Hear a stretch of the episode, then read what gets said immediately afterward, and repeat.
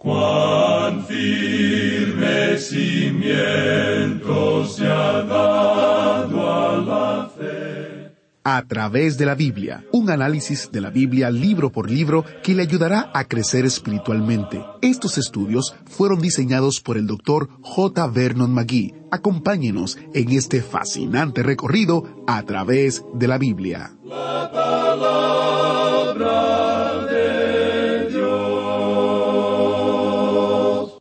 El evangelista D. L. Moody decía, La Biblia lo mantendrá lejos del pecado, o el pecado lo mantendrá lejos de la Biblia.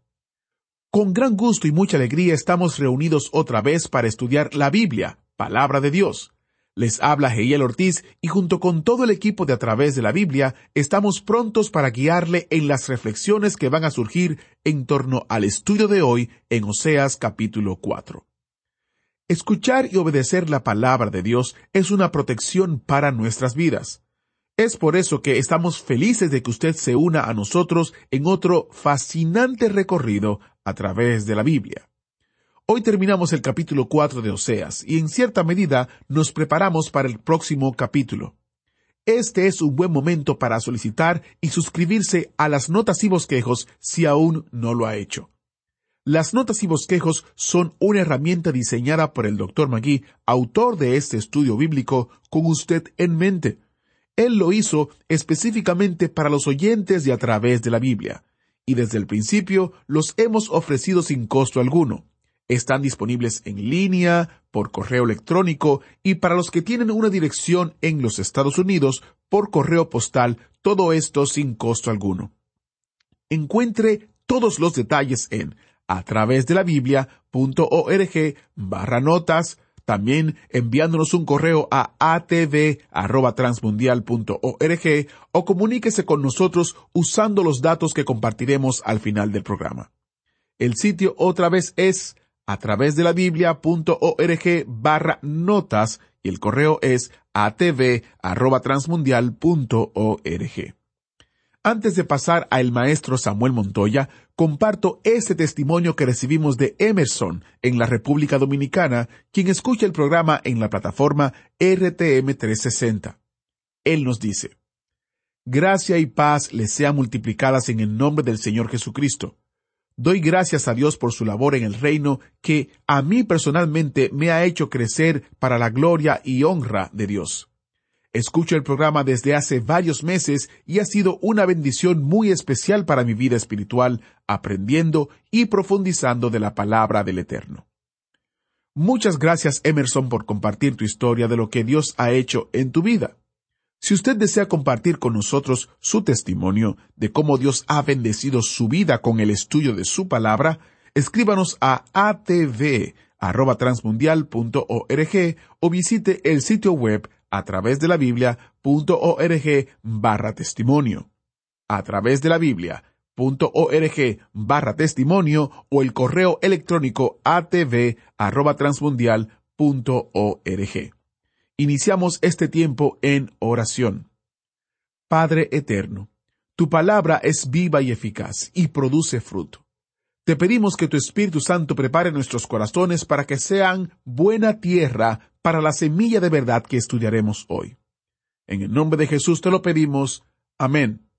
Y ahora busca su Biblia o encienda su Biblia en Oseas capítulo 4 porque iniciamos nuestro recorrido bíblico de hoy con las enseñanzas del Dr. Magui en la voz de nuestro maestro Samuel Montoya. Continuamos hoy nuestra marcha por el libro de Oseas. Y en nuestro programa anterior pudimos llegar hasta completar lo que decía el versículo seis del capítulo cuatro.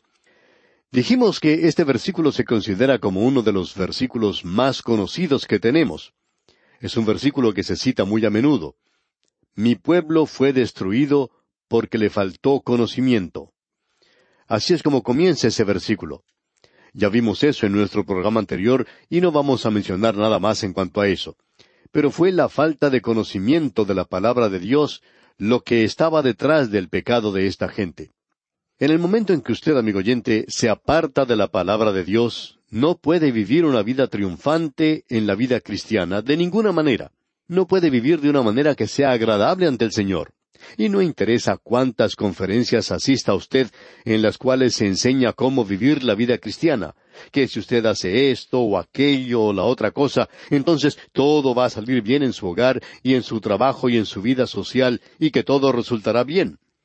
Amigo oyente, la palabra de Dios nos enseña con toda claridad que no es por medio de esas artimañas, de esos pequeños métodos, sino que es por el conocimiento de la palabra de Dios. Eso está tan claro como el sol del mediodía en este libro, y por cierto que se menciona en otros lugares también. Ahora usted puede notar que Dios continúa presentando su acusación contra el reino del norte. Es decir, Él presenta aquí su decisión. Él los va a juzgar. Él ha presentado todos los detalles y muestra que tiene razón en todo. Ellos han quebrantado los diez mandamientos. Dios presenta la lista de los mandamientos y ellos los habían quebrantado.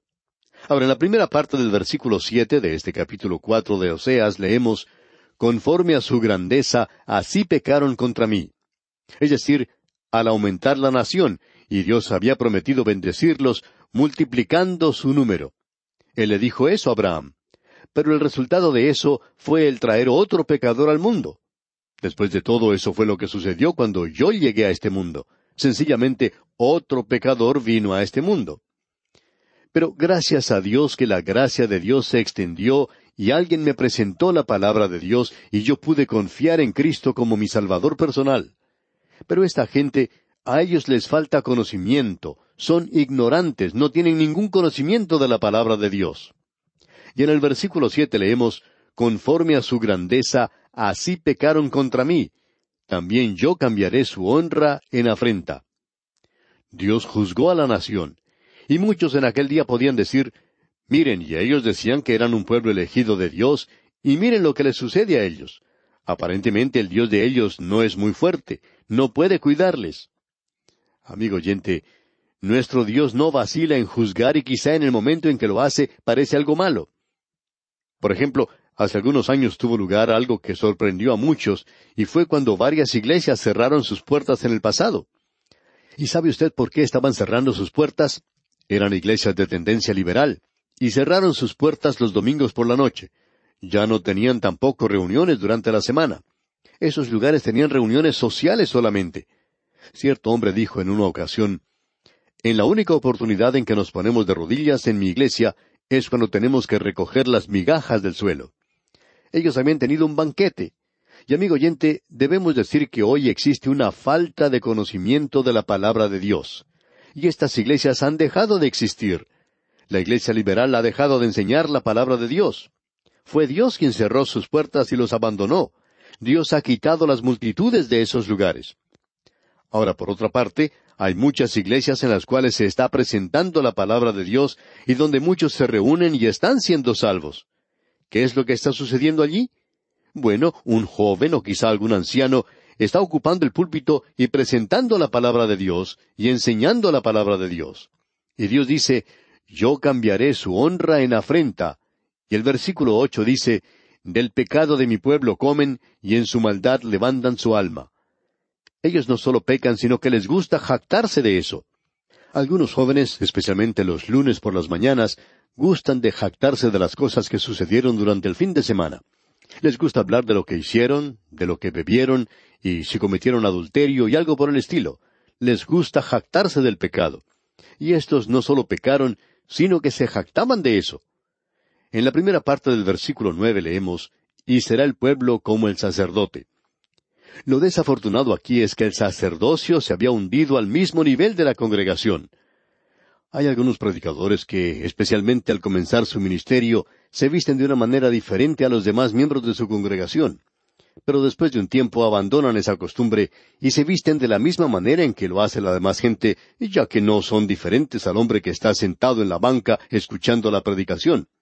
Pero debemos decir lo siguiente, que desde el púlpito debe predicarse la palabra de Dios, para que el predicador no descienda al nivel de aquellos que se encuentran aún en el mundo.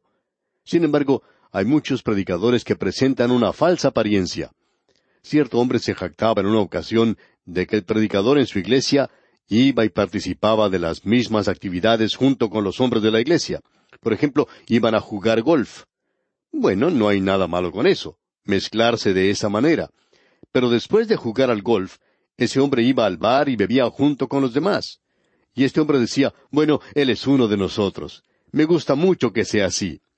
Pero amigo oyente, nos preguntamos lo que Dios estará pensando en cuanto a él. Y ahora en el versículo nueve y la primera parte del versículo diez leemos, Y será el pueblo como el sacerdote, le castigaré por su conducta, y le pagaré conforme a sus obras. Comerán, pero no se saciarán. Es decir, que faltará el alimento en la tierra. ¿Y quién pensaría que en países modernos donde acostumbraba a existir abundancia de alimento, luego llegaría a faltar?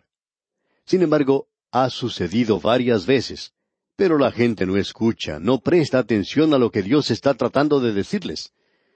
La gente no quiere escuchar lo que Dios dice. Y Dios juzga a las naciones de esta manera. Pero el hombre no regresa a Dios aunque Él le esté hablando de esta manera. Y aquí leemos, comerán, pero no se saciarán, fornicarán, mas no se multiplicarán. Amigo oyente, hay una cosa en cuanto al adulterio y sabemos que estamos dirigiendo nuestras palabras a gran cantidad de gente que han tenido esto en su mente y corazón porque estamos viviendo en los últimos días. Pero es imposible disfrutar de la unión sexual de la manera en que Dios quiere que uno la disfrute hasta cuando la disfrute dentro del matrimonio. Y cuando usted puede poner sus brazos alrededor de la mujer que ama y puede decirle a ella, yo te amo sobre toda otra cosa en este mundo. Amigo oyente, cuando usted puede decir eso, entonces sí habrá multiplicación y será algo maravilloso. Esta gente estaba cometiendo adulterio entonces y lo están cometiendo hoy. En realidad, amigo oyente, no hay ninguna satisfacción en eso. Es solamente algo temporal. Y luego la persona se aborrece a sí misma después de que lo ha hecho, y usted sabe bien eso. Y amigo oyente, Dios también sabe eso, porque eso es lo que Él está diciendo aquí. Dios lo está diciendo muy claro. Y en los versículos diez y once de este capítulo cuatro de Oseas leemos Comerán, pero no se saciarán, fornicarán, mas no se multiplicarán, porque dejaron de servir a Jehová. Fornicación, vino y mosto quitan el juicio. Amigo oyente, uno puede apreciar eso en los círculos más altos, los círculos más elevados en las naciones, donde estos dos pecados se cometen muy a menudo, la fornicación, el amor al licor y las bebidas alcohólicas. Son dos problemas que existen en muchos gobiernos. Es por esa razón que los hombres mienten. Es por esa razón que los hombres hacen cosas malas. Y eso no está limitado solamente a un partido político o a cierto grupo, sino que todos son culpables de eso. Hay personas que dicen que no hay en quién confiar. Y amigo oyente, ese es un comentario bastante triste. No se nos puede decir que esta nueva moralidad de la que se habla hoy está dando resultados en el presente. No dio ningún resultado para Israel. Ellos se apartaron de la palabra de Dios y dijeron que iban a probar algo nuevo, y trataron de hacerlo.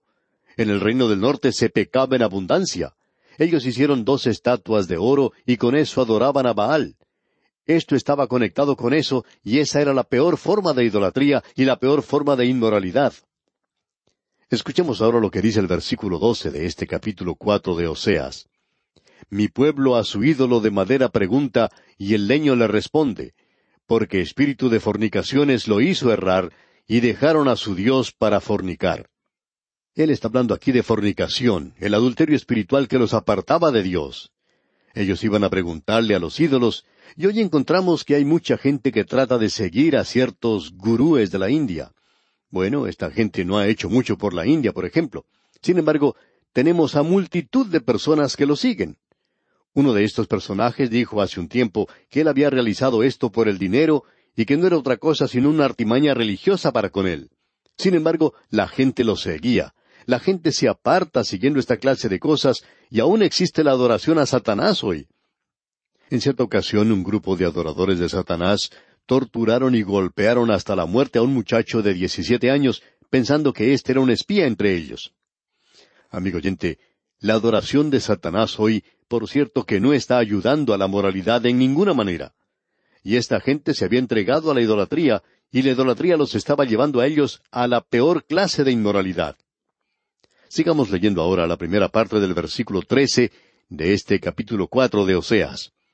Sobre las cimas de los montes sacrificaron, e incensaron sobre los collados, debajo de las encinas. Allí es donde ellos colocaban a sus hijos, en las cimas de las montañas, debajo de las encinas. Las escrituras nos hablan de esto mucho, y nuestros teólogos han descubierto en el presente que el centro de la adoración idólatra se encontraba en esos lugares precisamente. Era un lugar fresco, un lugar muy agradable para estar. Y el versículo trece concluye diciendo, Álamos y olmos que tuviesen buena sombra, por tanto, vuestras hijas fornicarán y adulterarán vuestras nueras. Se habla de la adoración a los ídolos hoy, y nosotros hacemos lo mismo. Nos hemos inclinado a la idolatría, a la codicia, todo esto hoy. Y la gente hoy quiere tener más y más para aparentar tener más. Las familias ya no quieren vivir en un vecindario humilde, sino que quieren mudarse a otra parte, a un lugar que tenga su piscina de natación. Quieren comprarse un bote y dicen que lo hacen por los hijos. Pero de pronto los hijos salen del hogar y hay miles y miles de jóvenes hoy que se han lanzado a las calles, no solo en un país, sino en todos los países del mundo. Uno los puede ver en las grandes ciudades, jóvenes de ambos sexos, que ni siquiera han alcanzado la mayoría de edad. Uno los puede observar bajo la influencia de las drogas. Y si se les pregunta qué es lo que están haciendo allí, quiénes son ellos, responden, no somos nadie. Nosotros no contamos para nada. ¿Qué es lo que sucede hoy, amigo oyente? ¿Qué es lo que está pasando? Bueno, el problema se encuentra en el hogar. Somos idólatras, estamos adorando al dinero. Nos hemos olvidado de Dios, nos hemos apartado del Dios viviente, del Dios vivo y verdadero, y ya no le adoramos. No estamos buscando a un Salvador que puede redimirnos y salvarnos y ayudarnos. En el versículo siguiente, el versículo catorce, leemos No castigaré a vuestras hijas cuando forniquen, ni a vuestras nueras cuando adulteren, porque ellos mismos se van con rameras y con malas mujeres sacrifican. Por tanto, el pueblo sin entendimiento caerá. Dios dice que la ignorancia de las leyes no es ningún motivo de excusa. Y esta gente se apartó. Y él dice, yo no los voy a juzgar a ellos por el pecado que están cometiendo ahora. Voy a juzgarles porque ellos se han apartado del Dios vivo y verdadero y se han apartado de sus caminos. Cierto hombre le decía a un pastor que él iba a ir al infierno por esto y aquello y ese otro pecado que había cometido. Y el pastor le respondió que esa no era la razón por la cual él iría al infierno, sino porque él había rechazado al Señor Jesucristo. Esta gente que menciona aquí el capítulo cuatro de Oseas no es juzgada porque se hayan convertido en rameras. Son juzgadas porque se han apartado del Dios vivo y verdadero. Ahora notemos lo que dice aquí el versículo quince de este capítulo cuatro de Oseas. Si fornicas tú, Israel, a lo menos no peque Judá, y no entréis en Gilgal, ni subáis a Betaben, ni juréis, vive Jehová. Dios está diciendo aquí que Él no va a juzgar a Judá todavía. Y a Judá le dice que no vaya a adorar esas imágenes que se han colocado en ese lugar. Y llegamos ahora al versículo 16, donde hay algo muy interesante que se menciona. Leamos. Porque como novilla indómita se apartó Israel, ¿los apacentará ahora Jehová como a corderos en lugar espacioso? Creemos que esto se puede ilustrar pensando en la forma en que los ganaderos a veces tienen que llevar a su ganado de un lugar a otro. Antiguamente, cuando el ganadero quería llevar a su ganado de un lugar a otro, lo colocaba en grandes carretones para poder transportarlos. Para que la novilla subiera a ese carretón, él ponía una plancha de madera sobre la cual tenía que caminar el animal. Ahora a veces el animal no quería, o puede ser que se asustaba y ponía duras las patas delanteras, y al hacer eso se deslizaba hacia atrás, hacia abajo. Y así es como se está tratando de ilustrar aquí esta enseñanza en cuanto a la nación de Israel porque como novilla indómita se apartó Israel. Esta gente estaba endureciéndose en contra de Dios y no permitía que Él les guiara, y entonces se estaban apartando todo el tiempo. Cuando uno le da la espalda a Dios, endurecemos la cerviz y nuestra mente, y decimos que no tenemos nada que ver con Dios. Así es como nos apartamos de Dios. Cuando uno se niega a seguir el camino por el cual Dios quiere guiarnos. Así es que Dios llama a Israel aquí una novilla indómita. Y podemos ver que hay mucha gente así en el mundo hoy, novillas indómitas y toros indómitos también. Ahora veamos lo que dice aquí el versículo 17 de este capítulo cuatro de Oseas. Efraín es dado a ídolos, déjalo. Jeremías y Oseas hablan de la nación que se niega a ser guiada de parte de Dios, que se niega a ir a Dios. Aquí se menciona la palabra Efraín, y este nombre ocurre unas treinta y seis veces. Él toma una de las diez tribus, de las diez tribus del norte, y aplica esto a todas estas diez tribus. Y hablando honradamente, debemos decir que no nos hemos dado cuenta exactamente de cómo Dios utiliza este término. ¿Lo está utilizando Él como un término de cariño o lo usa como una expresión para ridiculizar? Al leer este término o esta expresión aquí en el libro de Oseas, llegamos a la conclusión de que se utiliza como una expresión de cariño. Israel en el norte no tenía un nombre como nación. En el sur, Judá sí era realmente la nación. Estas diez tribus se habían revelado y ahora Dios les da lo que nosotros creemos es un nombre de cariño. Y como ya hemos dicho, este nombre Efraín se menciona unas treinta y seis veces. Y él dice esto aquí de una manera anhelante, digamos, como si dijera, ojalá que no se hubiera apartado. Pero con un tono que indica terminación, que indica algo que ya llega a su fin. Él dice aquí, Efraín es dado a ídolos. Déjalo. Dios dice que llega un día en la vida del hombre en la cual, si él continúa en su condición separada, apartada de Dios, donde se niega a escuchar a Dios, llegará un día cuando Dios ya ni siquiera va a hablarle más a ese hombre. Ahora les dice aquí en el versículo 18, su bebida se corrompió. Te convertirás en un alcohólico si continúas haciendo eso. Y eso, amigo oyente, no es una enfermedad, es pecado. Y en este versículo 18 completo leemos, su bebida se corrompió, fornicaron sin cesar, sus príncipes amaron lo que avergüenza. Y es algo triste, amigo oyente, observar que en muchas esferas gubernamentales los hombres que han llegado a lugares elevados, en posición, en lugar de utilizar un lenguaje limpio y puro, prefieren utilizar un lenguaje soez, y también les gusta beber mucho. Amaron lo que avergüenza, dice aquí. Y el versículo 19 continúa diciendo, El viento los ató en sus alas son llevados de un lado para otro por cualquier forma de doctrina. Y de sus sacrificios serán avergonzados. Dios dice que Él los avergonzará antes de que termine todo esto. Bien, amigo oyente, con esto llegamos al final del capítulo cuatro de Oseas. Dios mediante, en nuestro próximo programa entraremos a estudiar el capítulo cinco.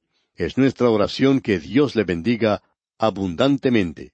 Muchas gracias a nuestro querido Maestro. En nuestra próxima entrega llegaremos al capítulo 5 de Oseas. Le invitamos a que lo lea y si se ha perdido un programa o desea escuchar otra vez o desea compartirlo con alguien, le invito a que visite a través de la biblia.org barra escuchar. A través de la biblia.org barra escuchar para descubrir las diferentes formas de escuchar el programa. De esta manera, no solamente usted, sino con quien usted lo comparte, pueden estar en el ritmo de estudio que tenemos a través de la biblia.org barra escuchar.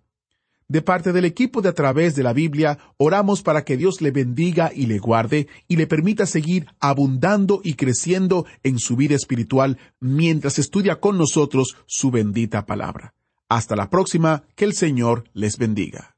Agradecemos que nos acompañara en el estudio de hoy. Le invitamos a que visite nuestro sitio en internet a través de la biblia.org. Ahí puede suscribirse para recibir las notas y bosquejos de lo que estamos estudiando y noticias del ministerio. También encontrará la variedad de libros y materiales gratuitos que tenemos para usted. El sitio es a través de la biblia.org. Todo lo que hacemos es posible gracias al Señor y a personas como usted que se unen a nosotros en la obra de llevar la palabra entera al mundo entero. A través de la Biblia es una producción de Radio Transmundial.